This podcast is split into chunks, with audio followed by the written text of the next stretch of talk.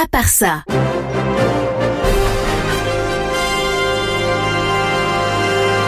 Le non essentiel de l'info en pas continu. Et dans le non essentiel de l'info de ce mardi, il y a une expression, franchir le Rubicon. Oui, parce que le 10 janvier, en moins 49, alors moins 49 c'est pas une température, hein, c'est une date, mais c'est vrai qu'on était très jeune à l'époque. Donc le 10 janvier, en moins 49, Jules César a franchi le Rubicon pour se rendre à Rome avec ses troupes, et il savait pas, évidemment, à ce moment-là, que des années plus tard, ça deviendrait une expression. Une expression surtout utilisée par des boomers, c'est vrai, mais une expression quand même.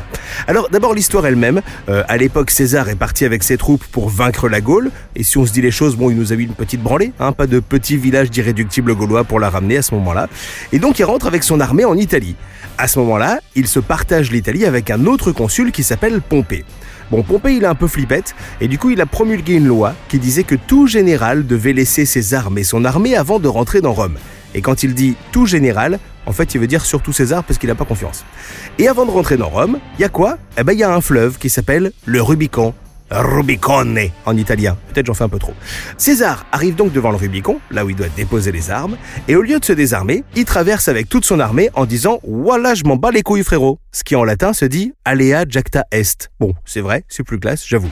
César savait qu'en faisant ça, il allait déclencher une guerre civile, mais il l'a fait quand même. Et donc depuis, on utilise cette expression quand quelqu'un prend une décision qui va être lourde de conséquences, comme par exemple décider d'avoir un enfant, de changer de carrière, ou encore de voter pour quelqu'un qui va reculer l'âge de la retraite à 65 ans, supprimer l'ISF, vendre les aéroports de Paris, mettre Gérald Darmanin en ministre de l'Intérieur. Enfin, je dis ça par exemple, hein, moi je... au hasard quoi. Et puis ici, vous le verrez dans À part ça, je vais beaucoup vous parler des championnats du monde parce que j'aime ça. Alors euh, pas les Jeux Olympiques ou la Coupe du Monde de foot, hein, non, ça c'est mainstream. Hein. Moi, je vais vous faire rêver, les amis. Je vous emmène en Norvège aujourd'hui pour la Coupe du Monde des Pères Noël. Eh ben ouais, ça existe. Ça s'appelle le International Santa Claus Winter Games. Et donc cette année, il y avait 73 participants et 200 spectateurs. C'est-à-dire même pas trois fois plus de personnes dans les gradins que de participants. Bon, on est loin de la Coupe du Monde au Qatar, mais l'avantage c'est que là, il n'y avait pas besoin de climatiser les stades puisqu'il fait 3 degrés. Et donc le champion du monde des Pères Noël cette année, il est français. Bah oui, sinon je vous en parlerai pas. Il vient de Haute-Savoie. Alors on fait quoi pour devenir euh, champion du monde des Pères Noël? Eh ben on fait un, concours de luge, un concours de sillage de bûches, une course de traîneau, un lancer de tripostale. Alors c'est mignon, c'est bienveillant, c'est positif, hein, c'est le genre de truc qui fait du bien en ce moment. Bon, Maintenant, si on se dit les choses, pour un concours du meilleur Père Noël, les vraies épreuves, moi si ça tenait qu'à moi, je ferais quoi? Première épreuve, trouver une PS5 à temps pour les fêtes.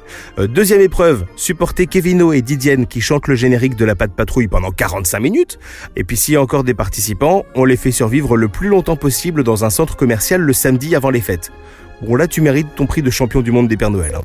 Dis donc, faut que je vous laisse. Je vais essayer de savoir pourquoi Jules César, en plus d'avoir une expression, a aussi une salade qui porte son nom, parce que c'est un peu la classe. Pour ne rien rater du non essentiel de l'info, abonne-toi et à demain.